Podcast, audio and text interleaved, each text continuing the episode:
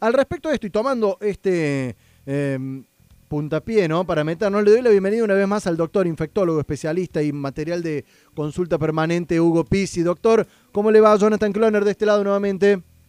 ¿Cómo andas, Jonathan? ¿Qué contar?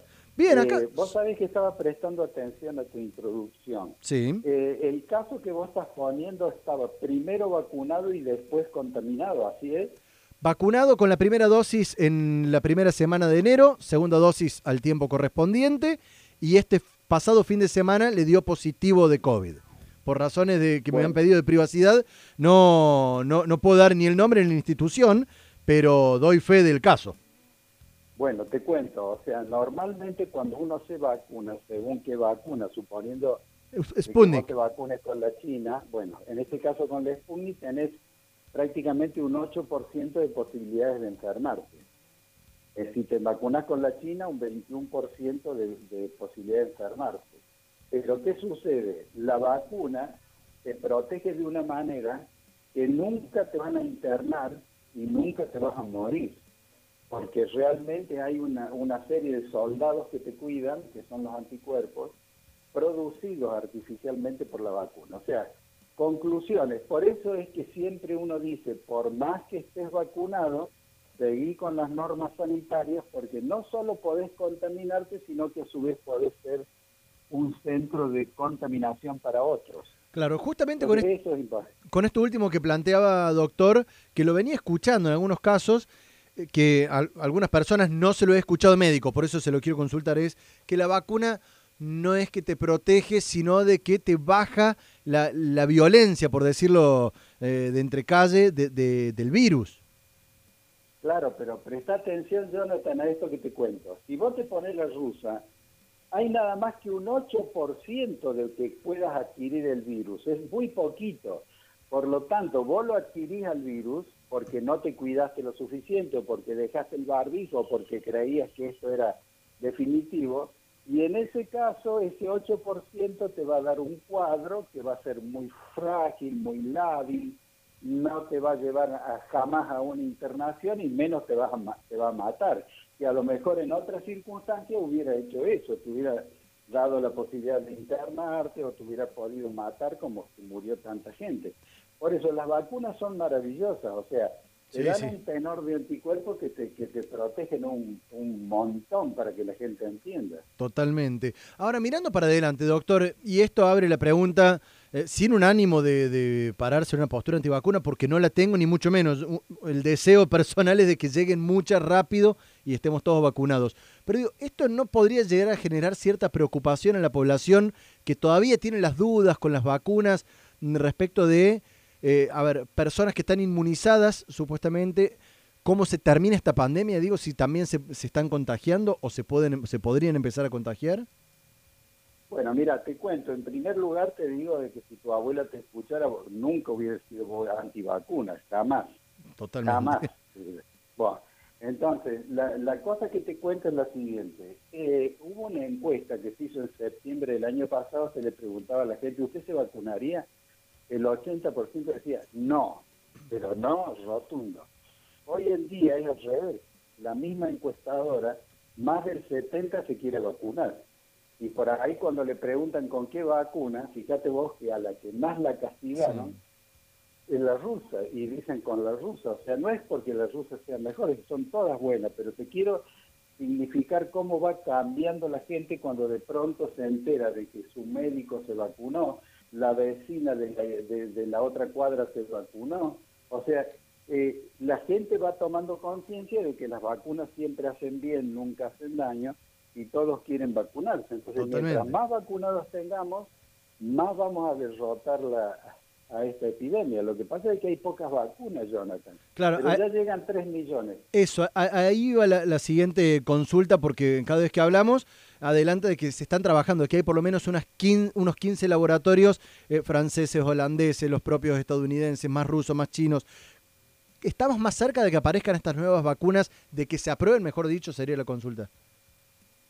Mira, la semana pasada aparecieron 10 y ya se están poniendo la Johnson Johnson norteamericana, que no solo se está poniendo, sino se está vendiendo al mundo, la CanSino, la Asociación Canadá-China, que era una gran expectativa, había despertado, también ya se está vendiendo. Hay dos rusas nuevas que ya están en, ya están en la cancha. O sea, y, te cuento de que en dos meses o tres meses más van a aparecer, porque yo siempre decía 98, ahora van a ser 88 porque hay 10 que ya, que ya, están. ya están jugando.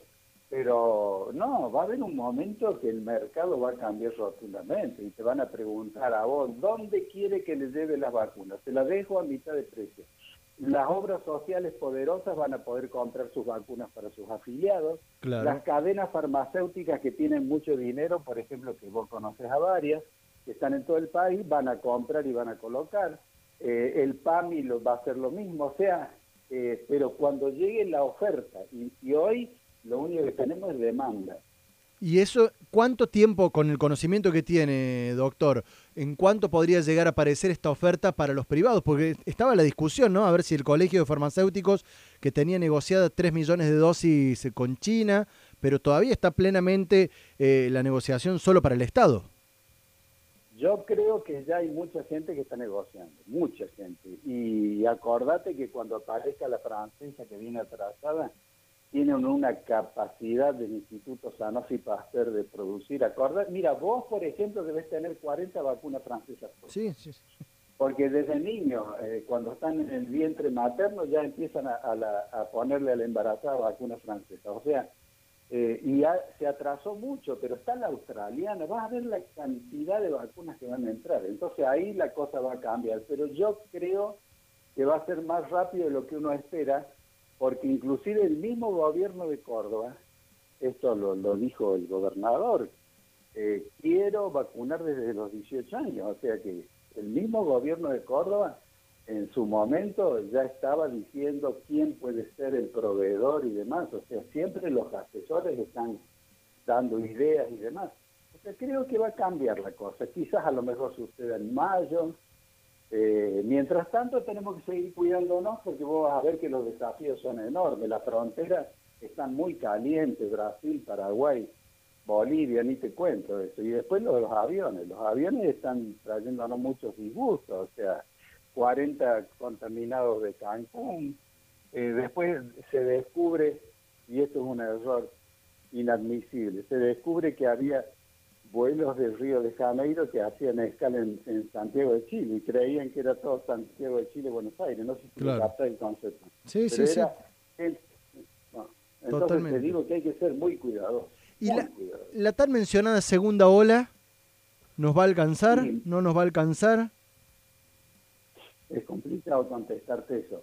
Si somos responsables y el 35% de la población que nos hizo mucho daño, que nunca nos prestó atención, que desafiaron, quemaron barbijo, esquiaban burlándose del resto, trajeron el sarampión de nuevo, eh, no usan barbijo acá. Camina un poco por el centro, Jonathan. Bueno, vos sos un hombre que está siempre detrás de la noticia. Debes haber visto que hay infinidad de gente que ya no lo usa el barbijo. Sí, sí, sí, uno lo, ve. Bueno, esa gente el daño que nos hace es irreparable. y ellos se creen que... Pero esos mismos, cuando están enfermos, acuden presurosos como corderitos a rogar que le den la mejor cama y que lo atienda el mejor profesor. O sea, es, es medio, medio extraño esa actitud paradojal de la gente. ¿eh? Tendría para varias cosas más para preguntar, no te quiero quitar más tiempo. El tema de las burbujas es otra discusión, ¿no? Digamos, a, mi modo de ver es un concepto utópico, ¿no? Porque vemos que los colegios van una semana sí, una semana no, pero durante la semana juegan al fútbol juntos, se juntan a merendar, a comer, y, digo, no solo los chicos en edad escolar, ¿no? Sino también los adultos pasan los trabajos. ¿Eso puede llegar a tener su efecto? Te voy a dar un dato de la observación nada más, cuando salimos a caminar con los voluntarios a evaluar situaciones. Sí. Hoy me preocupa más los padres que están en la puerta esperando a los chicos de manera abigarrada, charlando un montón de tiempo, incomodando el tránsito y una serie de cosas, es más peligroso eso que los que están adentro que están bien cuidados por eso mismo. Doctor Hugo Pisi, fuente de consulta permanente, infectólogo, muchísimas gracias por los minutos al aire. Chao, querido. Hasta luego. Lo que te espera al salir de casa se anticipa